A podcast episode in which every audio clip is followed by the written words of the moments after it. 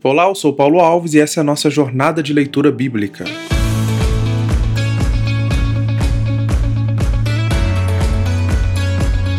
Então você deve ter percebido que eu parei aqui na metade do, do capítulo 6 uh, de Gênesis, porque aqui, a partir do versículo 9, vai falar sobre o relato de Noé e sua família. Noé era um homem justo, a única pessoa íntegra naquele tempo, andava em comunhão com Deus e gerou três filhos, Sem, Cã e Jafé.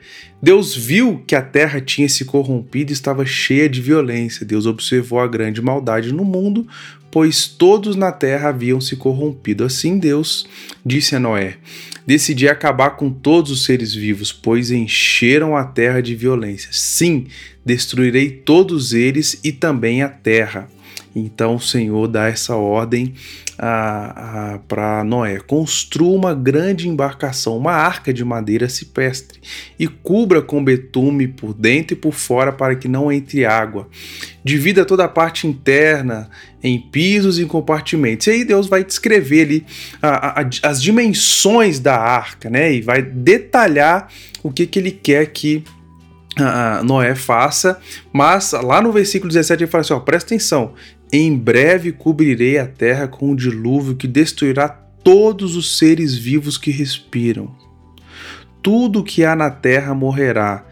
Com você, porém, firmarei a minha aliança.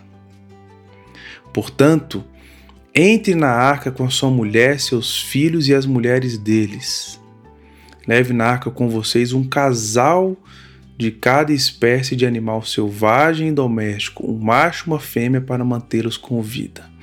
Olha, olha que interessante isso que acontece aqui, gente. Olha que beleza, que graça que acontece aqui. O Senhor olha para a corrupção, olha para a violência, olha para tudo que tinha virado a sua criação vai destruir tudo, quer acabar com tudo, vai vai vai colocar tudo a chão, mas ele olha para aquele homem que tinha relação com ele, o homem que era justo, uma pessoa íntegra diante dele, porque ele andava em comunhão com Deus. E por causa deste homem, o Senhor não vai destruir toda a raça humana. O Senhor não vai destruir toda a sua criação. O Senhor olha para aquele homem com graça.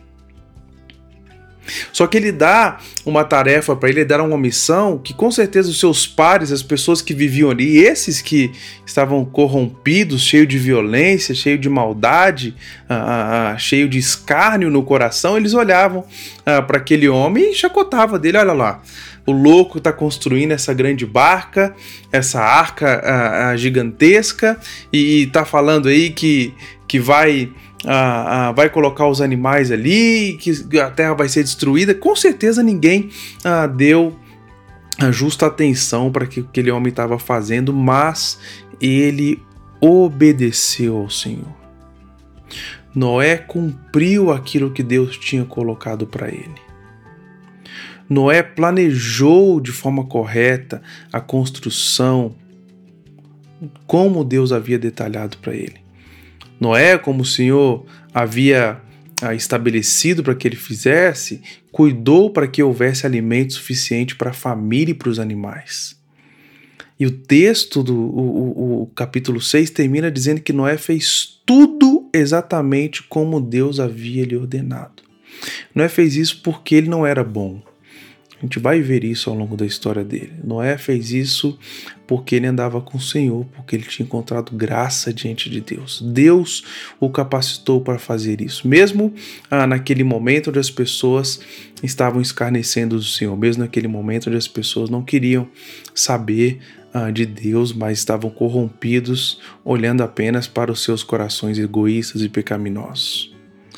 E aí o Senhor, ah, entrando aqui no capítulo 7, o Senhor Diz então para Noé: entre na arca com toda a sua família, pois vejo que de todas as pessoas na terra apenas você é justo.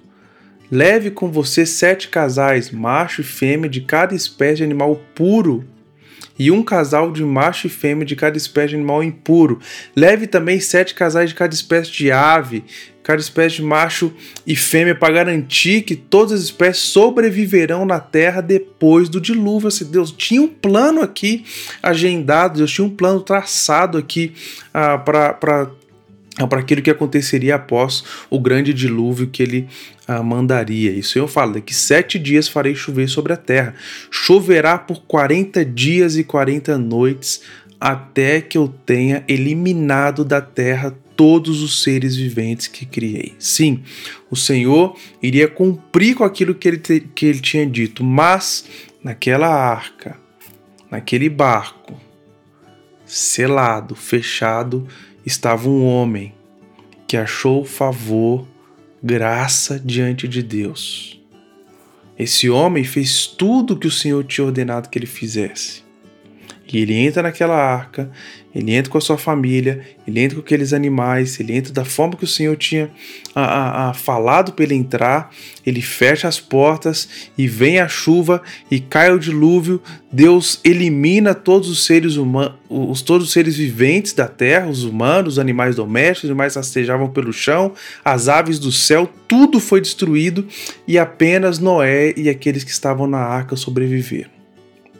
Então, a, a, o capítulo 7 termina dizendo que as águas do dilúvio cobriram a terra por 150 dias, ou seja, não ficou tudo debaixo d'água, não sobrou ninguém. Não sobrou ninguém.